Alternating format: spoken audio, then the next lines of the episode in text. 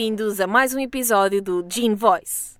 Esta sexta-feira tenho comigo a doutora Joana Oliveira, que é interna da especialidade de ginecologia e obstetrícia no CHUC e assistente de ginecologia na FMUC. Certamente que muitos já a conhecem, sempre alegre e bem disposta.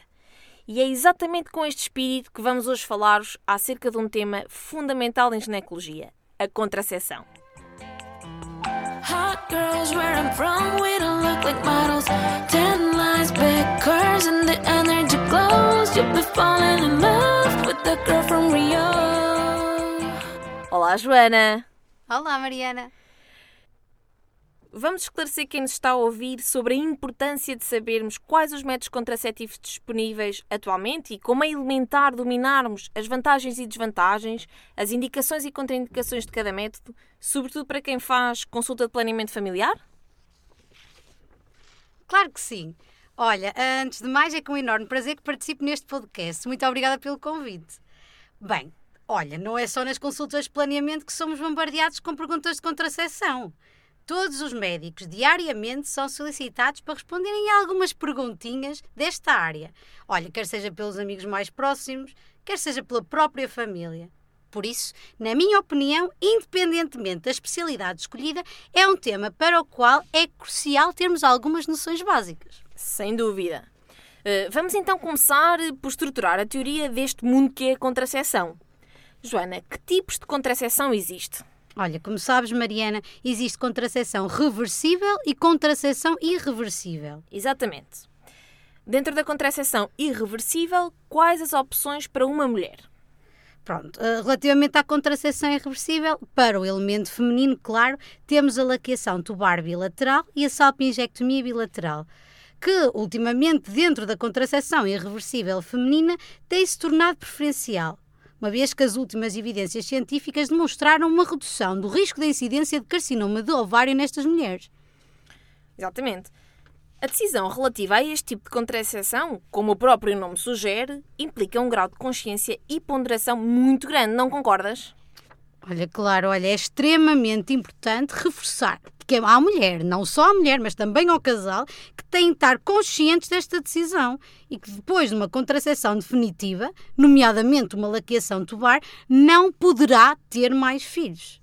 Claro, como tu conheces e sabes, existem cirurgias de repermeabilização, mas elas são morosas e, como todas as cirurgias, têm riscos de complicações e, sob o ponto de vista funcional, os resultados não são muito bons.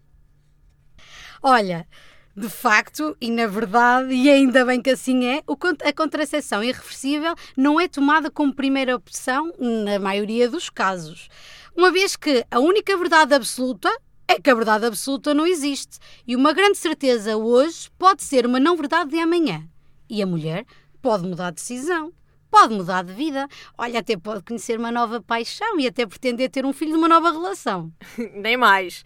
E a vida é feita de surpresas.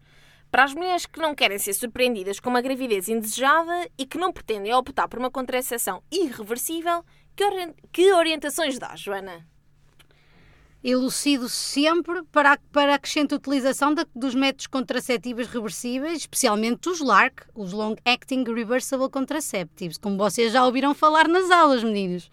Uh, porque estes, por um lado, são reversíveis, são de longa duração e, muito importante, são independentes da utilizadora, não implicando desta forma uma toma diária, numa determinada hora eliminam então o compromisso, aquele compromisso de um cumprimento de uma posologia por parte da mulher e já está, vai lá, vai suprimir o erro humano e torna-se uma contracepção segura e eficaz. Exatamente.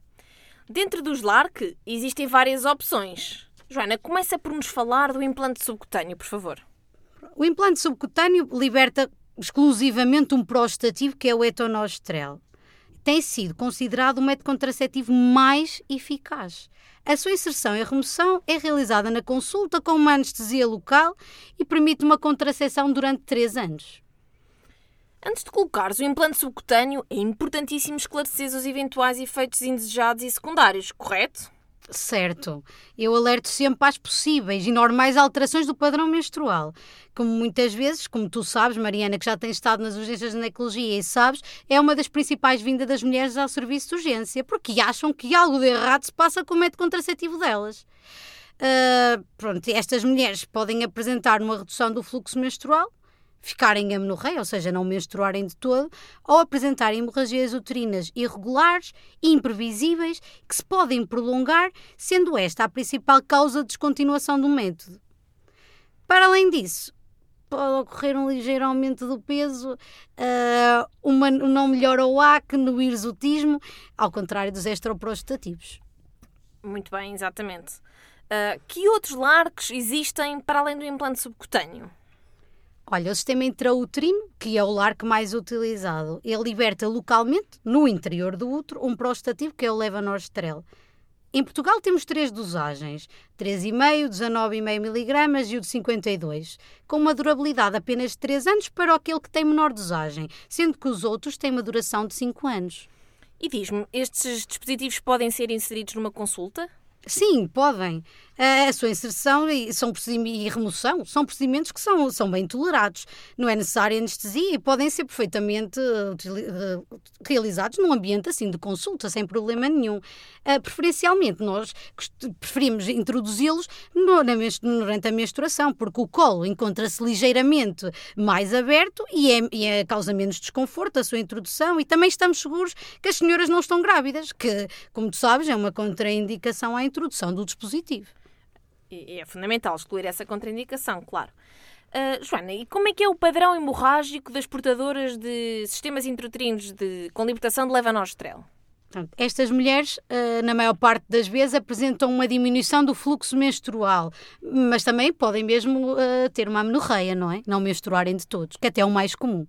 Exato. Uh, também existe um dispositivo intrauterino isento de hormonas, certo, Joana? Sim, existe, que ainda está dentro daqueles LARC que eu acabei de falar. São os dispositivos intrauterinos de cobre. Estes são totalmente desprovidos de hormonas. Como tu sabes, a eficácia contraceptiva deles é de até 10 anos.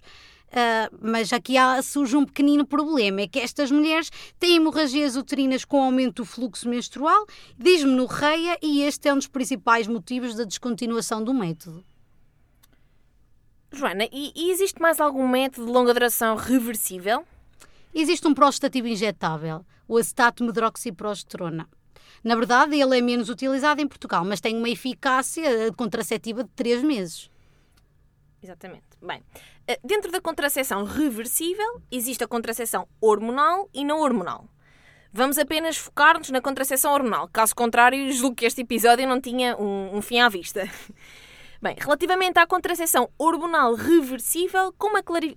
como é que a clarificarias perante uma doente? Pronto, uh, falaria na contracepção hormonal combinada, não é? Na combinada porque combina duas hormonas, o estrogênio, mais frequentemente é e um prostativo, que, dependendo do prostativo, vai apresentar diferentes efeitos em função dos níveis de atividade androgénica. E que vias de administração existem para a contracepção hormonal combinada? Existem diversas vias de administração, Mariana. Uh, estão está disponível a via oral, sob a forma de, de pílula, dos comprimidos, a pílula, a via transdérmica, os selos, e também temos a vaginal, como toda a gente conhece, o anel vaginal. Uh, na verdade, na nossa população, a via oral é a mais utilizada. Uh, que aproveitava agora mesmo era para referir que os riscos e as contraindicações não são modificadas pela via da administração. Nós estamos a falar de contracepção hormonal combinada, ok? Estrogénios com, com o prostativo. Esse, esse ponto é mesmo fundamental, exatamente. Ainda bem que referiste. Uh, Joana, e, e relativamente às pílulas, que regimes de administração conhecemos? No que respeita às pílulas, temos o regime clássico de 21 dias, seguido de uma pausa de 7 no entanto, eh, já existem regimes alternativos dos 24 dias, seguidas da pausa de 4, ou até mesmo podemos optar pela toma contínua, sem pausas. Que muitas vezes até é uma preferência uh, atualmente pelas, pelas doentes, exatamente. Bem, Joana, o anel vaginal é considerado dos métodos com menor dependência da utilizadora, o que aumenta muitíssimo a sua eficácia e adesão, não é verdade? É verdade, sim, Mariana. O anel, na verdade, é colocado na vagina no início do ciclo e deve ser mantido durante três semanas. Está claro que, se durante a relação provocar algum desconforto, ele pode ser removido e ficar uh, por períodos até três horas uh, fora da vagina, sem condicionar uma perda da eficácia. Claro, depois tem que voltar a introduzir, senão não temos eficácia nenhuma. Obviamente, claro. Bem, para terminarmos esta revisão teórica, tão importante, mas já tão longa, uh, fala-me um pouco da contracepção hormonal com prostativo isolado. Este tipo de contracepção está indicada para aquelas mulheres que não podem utilizar contracepção com estrogênio. Por exemplo, aquelas mulheres que têm uma patologia de base que aumenta o risco tromboembólico. Ou aquele clássico exemplo, as mulheres com antecedentes de enxaquecas com aura. Pronto, como, como vocês sabem, para além das formulações que eu acabei de referir, os LARC, o sistema intrauterino, o implante e o injetável, também temos a via oral, a pílula, como forma de administração de prostativo. Perfeito. Uh, revisão feita e, e, e, e, que bem feita. Como sabes, a falha dos métodos dependentes da utilizadora assustam sempre qualquer mulher. Qual é que é para ti uma causa frequente para o excesso destes métodos? Os esquecimentos são, sem dúvida, a causa mais frequente do insucesso do método, particularmente da via oral, como vocês sabem. Bem, Joana, propunha agora fazer-te algumas questões mais orientadas para a prática clínica, que é sempre o foco deste podcast. Então, quando uma jovem saudável, de 16 anos, vem pela primeira vez à consulta para contracepção, porque iniciou a vida sexual, tens que pedir algum exame complementar diagnóstico? Olha, antes de iniciar o método contraceptivo, tenho sempre de excluir a existência de alguma contraindicação ao método, aplicando os critérios de elegibilidade. Uh, por isso, é mesmo importantíssimo realizar uma história clínica completa e avaliar sempre a pressão arterial. Por isso, num caso de uma menina saudável, como tu estás a expor, não é necessário pedir qualquer exame complementar de diagnóstico. Muito bem. Joana, só propões o início da toma de pílulas a uma doente que já tem vida sexual ativa? Não, de todo, Mariana. Na verdade, nós ainda vivemos numa sociedade em que esse tipo de mentalidade prevalece. Mas, como tu sabes, existem benefícios não contraceptivos inerentes ao próprio método contraceptivo. Então, e quais são esses eh, outros benefícios não contraceptivos? Olha, permite regularizar os ciclos menstruais, a redução do fluxo menstrual com consequência a redução do risco de anemia, redução da desmenorreia. Também há redução do risco do carcinoma do ovário e do endométrio, permite tratar o hiperandrogenismo, o acne e do hirsutismo e também é o tratamento, um dos tratamentos de primeira linha de endometriose. Exatamente. Bem, no caso agora de uma jovem epilética a tomar anticonvulsivantes que não pretende engravidar, o que aconselhavas? Bem, uh, não existem evidências científicas que demonstrem que o uso da contracepção hormonal agrava a epilepsia. Numa epilepsia que não está medicada, pode ser usado qualquer método contraceptivo. Mas se a menina estiver com medicamentos anticonvulsivantes que sejam indutores enzimáticos, o que vai acontecer é que vai reduzir a eficácia dos contraceptivos hormonais. E neste caso, o prostativo injetável, o sistema intrauterino, o dispositivo, se representam contraceptivos de primeira linha nestas mulheres que estão medicadas com indutores enzimáticos. Muito bem. E, e qual o, o progestativo com maior eficácia contraceptiva com o uso concomitante de indutores enzimáticos? Olha, uma vez que os níveis do progestativo incluídos na injeção trimestral do acetato medroxiprogesterona são substancialmente mais altos do que aqueles que são necessários para suprimir a ovulação, pensa-se que possa ser o progestativo injetável aquele que tenha maior eficácia. Olha, mas no entanto não existem estudos que demonstrem este facto. E, e, numa jovem toxicodependente e alcoólica, o que, que método contraceptivo sugeres?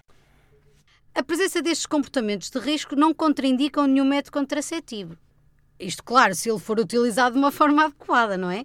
Mas, pelo maior risco de infecções sexualmente transmissíveis, deve ser promovido o uso simultâneo do preservativo. Aliás, não só nesta população que deve ser promovido o uso simultâneo do preservativo, em todas as populações, mas nesta, especialmente pelo, pelo risco das infecções sexualmente transmissíveis. Sem dúvida que é fundamental, exatamente. Bem, já tiveste que prescrever contracepção a deficientes profundas a frequentarem centros de dia ou institucionalizadas? Uh, se sim, quais as opções que, que utilizas? Sim, já tive. Nestes casos, estas mulheres beneficiam de uma contracepção não dependente da utilizadora e, claro, prolongada, pelo que eu opto sempre por introduzir um LARC, quando é possível, claro.